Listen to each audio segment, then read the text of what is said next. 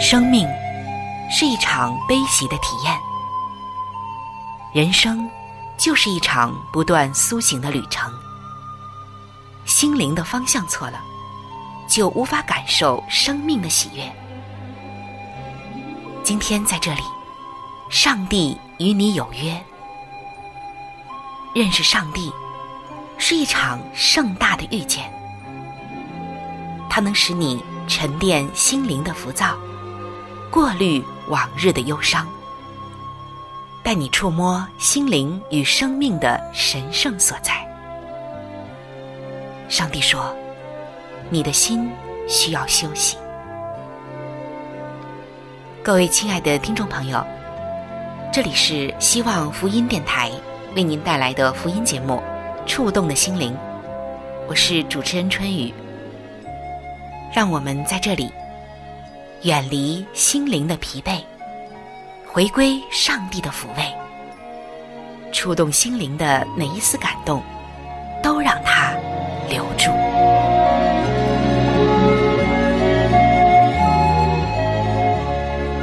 各位亲爱的朋友，平安。每当我们谈到智慧这个话题，可能在我们的心目中啊，会出现某一个人，或者是某一段故事、某一段经历，而你会发现，一个人要想活得非常精彩，让他的生命非常的绽放，一定要有智慧。否则的话，即使有成功、有光芒，那也是暂时的。只有智慧人，他所射出的光芒才能长久。那么，今天我们将要一起进入到圣经中最有智慧的一个人，就是所罗门的话语当中。所罗门所说的一些话，都记载在圣经的箴言书当中。当我们打开箴言书，就好像走进了一个智者，又好像来到了一个智慧的海洋。相信在今天，当我们在这个智慧的海洋中畅游的时候，不仅仅能够感受到它的博大、汪洋，更可以看到这其中的灯塔竖立在哪儿。下面就让我们一起进入到所罗门的智慧当中。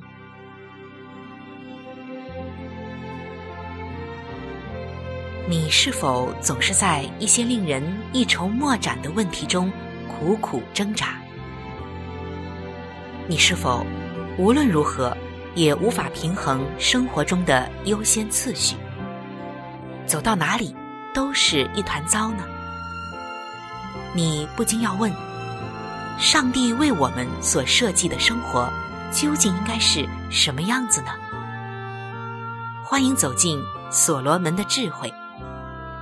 智慧听进去，生命活出来。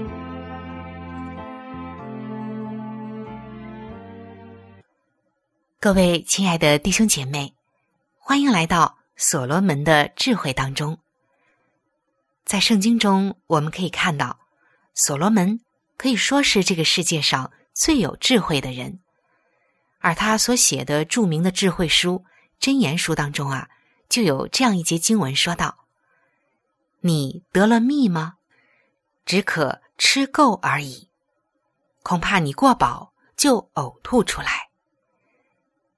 这些经文记载在《圣经真言书》的二十五章十六节。我们看到，首先呢提到了蜂蜜，那这个蜜啊一定是很甜，人们都很爱吃的。可接下来说到，只可以吃够而已，恐怕你吃饱就呕吐出来。那我们来想一下，这个吃够，当然就是不要过饱，吃够了就行了。而后面说到，恐怕你过饱就呕吐出来，也就是说吃的过饱，有点吃过头了。也就是说呢，遇到喜欢吃的，遇到喜欢的其他东西，不知道节制，结果反而会呕吐出来。那我们看到这一节经文看上去并不是什么重大的问题，但是当你深受其害的时候，就知道这个问题啊，原来是不容忽视的。但是有太多的时候啊，我们还是会忽视掉。遇到自己喜欢吃的，往往是没有节制；遇到自己想做的事情，往往也是如此。所以就出现了另外的一种现象，人们叫它放纵。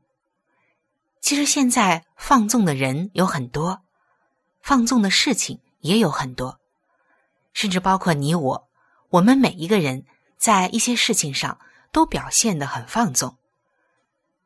虽然啊，我们也知道放纵这个问题是从来不可以忽视的，可是人就是这样，常常啊，只有在深陷其中的时候，才认识到这个问题的严重性。正如一位基督徒所说的：“一个好胃口和贪吃无厌之间有着本质的区别。”说到贪得无厌、贪吃无厌的欲望，其实可以追溯到伊甸园。在圣经的第一卷书《创世纪》的一开始，在这个篇幅当中，上帝让亚当和夏娃可以随意摘取眼前的各种果子。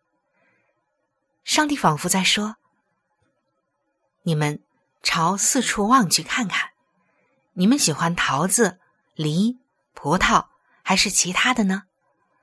来一个新鲜的橙子怎么样呢？或者？”为午餐做一个水果沙拉。你们所看到的这一切呀，都可以尽情的享用，这些都是你们的。但是只有一条禁令，只是那善恶树上的果子，你们不可吃。我们看到，虽然园子当中无数的果子都可以供给亚当和夏娃随意的来取用，简直可以说是。应有尽有，甚至超出了他们想要的，可以说是非常的丰富。他们身在乐园中，上帝也赐下了极大的自由，那就是想吃什么就吃什么，直到让你们心满意足。除了善恶树上的果子，其余的一切啊，都是他们的。然而，接下来我们就看到。在这一点上，也正是那只古蛇来攻击始祖的要害之处。我们的始祖亚当和夏娃第一次被古蛇攻击，也是记载在圣经的第一卷书《创世纪》的三章一到六节。在这六节的经文当中，我们就看到古蛇质疑上帝的良善，并且很狡猾的在暗示人类，上帝对他们有所隐瞒。上帝不希望你们幸福和满足，他要把最好的留给自己。他说：“你们吃了会死，那只是说谎而已。你们即使偷吃了禁果，也不一定死。”我们看到，的确是这样，有人在说谎，而且直到今天仍然没有停止撒谎。邪恶的古蛇。仍然在我们的耳边轻声的低语：“只要多花钱，买更多的东西，住更大的房子，换个更好的工作，搬到更漂亮的城市，赶上快节奏的生活，不用再坚持那些严格的标准，不用那么死板，随波逐流吧，等等，我们一定会找到幸福。”这就是撒旦最大的诡计。他当时进到了那只古蛇当中，借着蛇，以他最大的诡计显现出来。而他最大的诡计，莫过于说服不幸福的夫妇们不要甘于现在的婚姻。所以丈夫们纷纷有了外遇，妻子们就提出离婚，反过来也是一样。他们认为，人的快乐与上帝的旨意应当是一致的，这样的观念就助长了当今的离婚热潮。我现在的婚姻让我这么痛苦，这怎么能够让上帝喜悦呢？但是大家是否忘记了，上帝曾说：“休妻的事是我所恨恶的。”这节经文记载在《圣经·马拉基书》的二章十六节。但是人们可能往往忘记了这些经文，或者说，人们已经不觉得这些经文适用于当今的时代。难道你离婚就会让上帝更喜悦吗？自从伊甸园以来，男人和女人都试图通过僭越上帝设立的界限来寻找幸福。人们在内心深处。怀疑上帝的良善，总认为拥有这点是好的，拥有再多一些会更好。因此，我们暴饮暴食、过度消费，放纵我们的一切欲望，而且只要是这自我感觉良好，就任意妄为、肆无忌惮，完全无视上帝的吩咐，内心的欲望。又使我们越过上帝的界限，并希望借此找到幸福、平安、满足和快乐。我们什么时候才能明白，在上帝之外不可能有满足呢？我们什么时候才能够真正懂得，在上帝之外是找不到幸福的呢？唯有上帝指示的路才是最好的，一旦越轨。我们就必须付出沉重的代价。亲爱的弟兄姐妹，你在哪些方面最容易放纵自己？这种情况常常发生在什么时候呢？可能每个人都不一样，有的人是在吃上，有的人是在穿上，还有的人是在情感上，也有的人啊是在名利上。在今天。让我们安静而又深入的醒察一下我们自己，究竟在哪些方面最容易放纵自己呢？也可能，我们放纵自己的地方不在吃喝穿戴、名利、情感上，可能是一种习惯方面。这种习惯总是恶习难改。那么现在，再问一问自己，什么事情可以让你觉得很幸福呢？对你来说，在基督里得满足意味着什么呢？求主帮助我们来脱离那些欲望的念头，不要在他以外去寻找幸福，不要再继续的放纵自己。让我们再一次的重温《真言书》的二十五章十六节：“你得了蜜吗？只可吃够而已。”恐怕你过饱就呕吐出来。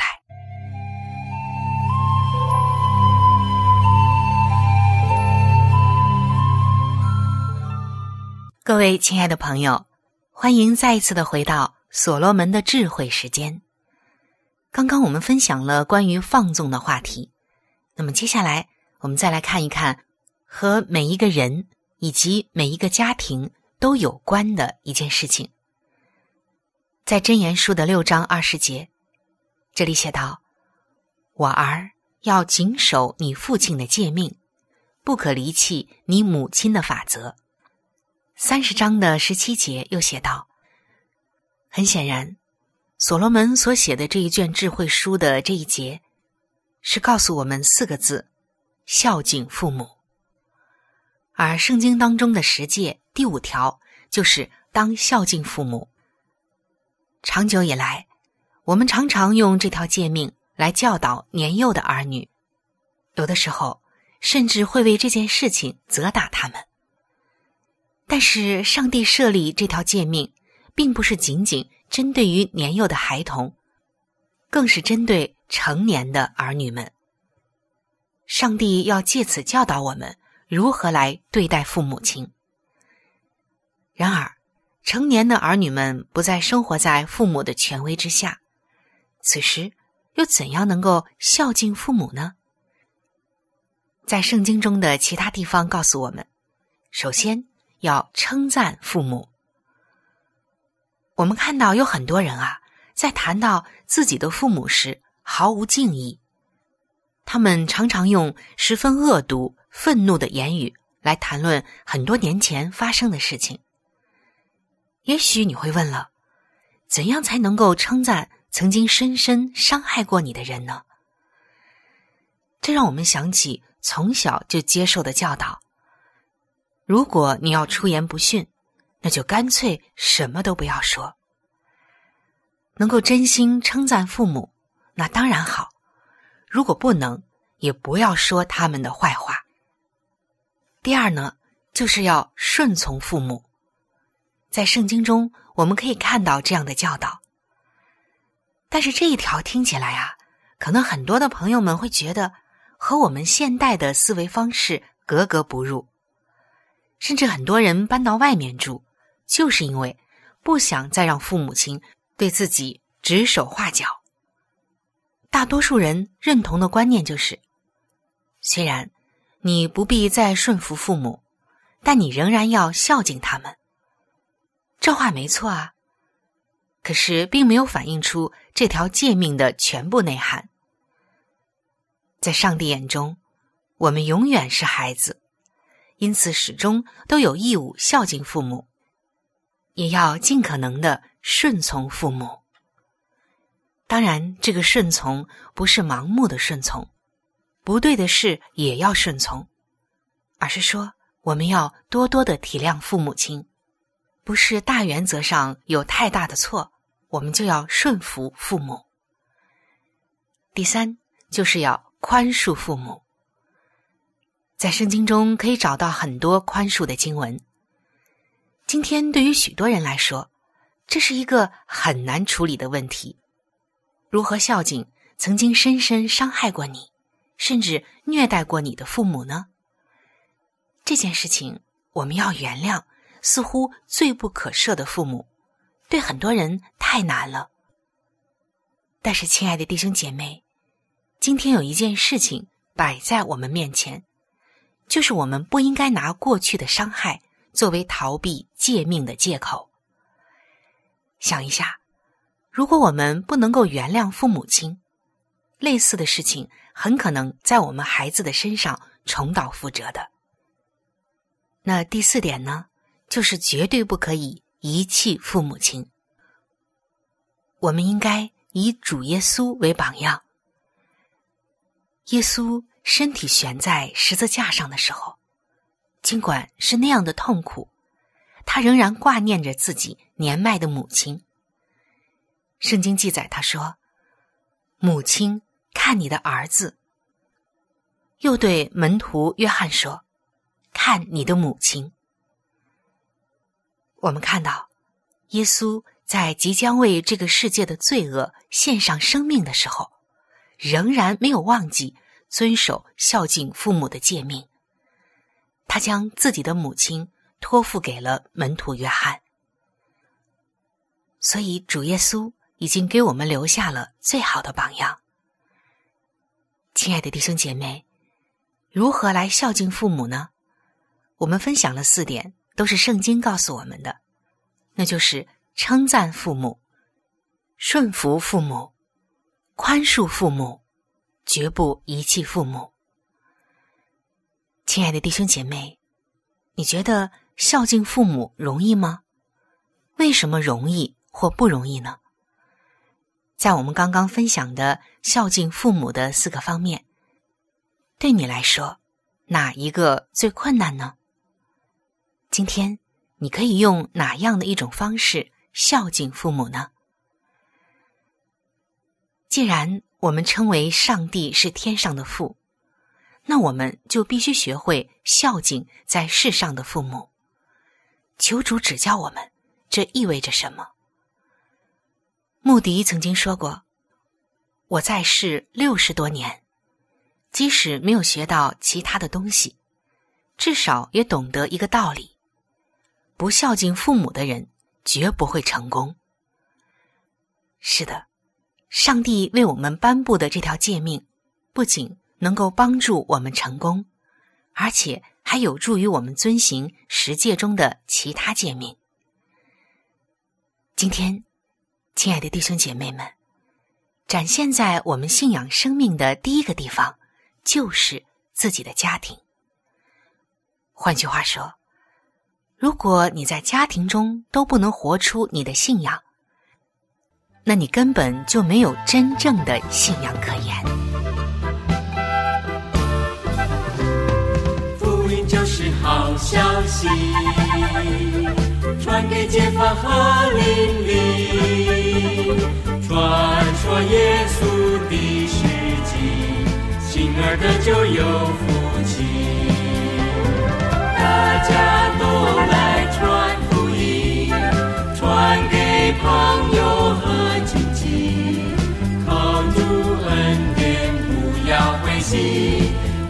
因缘归主真欢喜。福音就是好消息，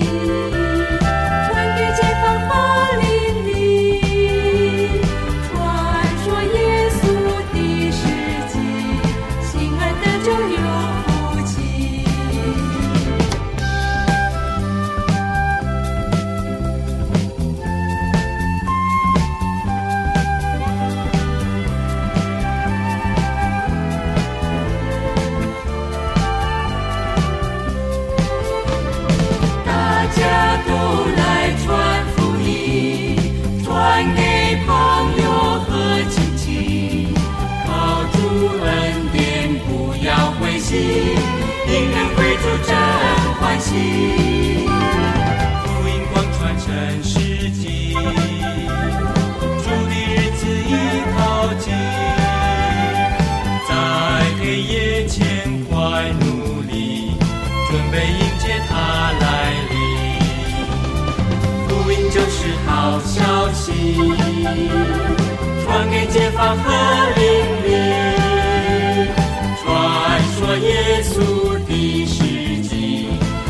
儿的就有福气。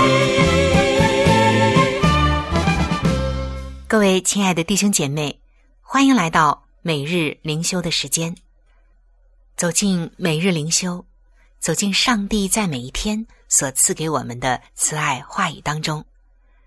首先，让我们一起来分享今天每日灵修的主题经文，记载在马太福音的五章十六节：“你们的光也当这样照在人前，叫他们看见你们的好行为，便将荣耀归给你们在天上的父。”今天每日灵修的主题是为主发光。今天我们要说的这位主人公是一位爱主的姐妹，她非常的爱上帝，每一天敬虔的祷告。她是小英，小英居住在中国南方的一个小山村里，因为她的丈夫健康状况不太好，没有办法下到田地里去工作，家中的经济就出现了困难。她的婆婆认为。这一切都怪小英信了上帝，因此就苦待小英，逼着要她回去敬拜祖先们相信的神。不过，小英的丈夫却看见了小英生命的改变。他告诉母亲说：“妈，不仅仅是小英信了上帝还不够，我们都要相信上帝。”妻子生命显著的一个转变，使丈夫开始相信耶稣的福音。亲爱的弟兄姐妹们，人们总是先看我们怎么做，才听我们怎么说。良好的行为加上合适的话语，就是最好的见证，最能够显出耶稣在我们生命中做出的改变。这也正是使徒彼得教导我们。如何向这个充满敌意的世界宣讲耶稣？他激励我们热心行善，在基督里活出顺服的生命，事事问心无愧，并且常做准备，向个人解释我们心中盼望的理由。只要我们这样行，即便因为信仰而受到苦待或者诋毁，我们也没有理由惧怕或胆怯。无论光景怎样，无论我们在哪里，让我们为耶稣发光吧。他赐我们所需的恩典，去影响那些不认同我们的人。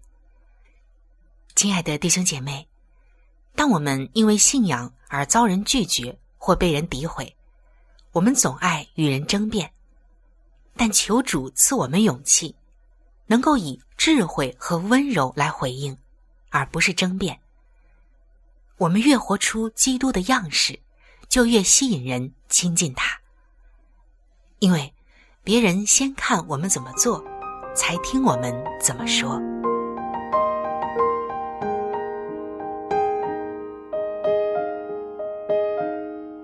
亲爱的听众朋友，今天的节目就和大家分享到这里。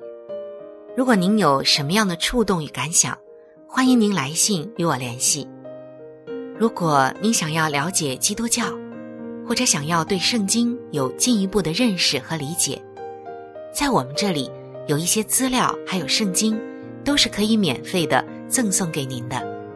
主持人春雨愿成为您最知心的朋友。来信请寄：香港九龙尖沙咀山林道二六杠二八号。山是大山的山，林是树林的林，道是道路的道。香港九龙尖沙咀山林道二六杠二八号。您写“春雨收”就可以了。春是春天的春，雨是下雨的雨。如果您是用电子邮件，请记我的电子邮箱。我的电子邮箱是 c h u n y u，就是春雨的汉语拼音。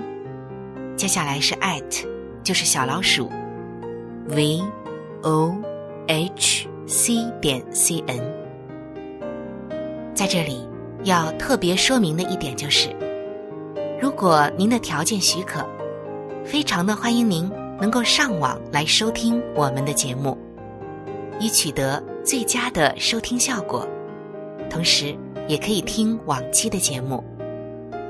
我们的网址是三 w 点 x i w a n g，就是希望的汉语拼音。接下来是英文的 radio，就是 r。a d i o 点 o r g，非常的欢迎您能够上网收听我们的节目。本期触动的心灵节目在这里就要和您说再见了，感谢您的收听，愿上帝赐福您和您的全家。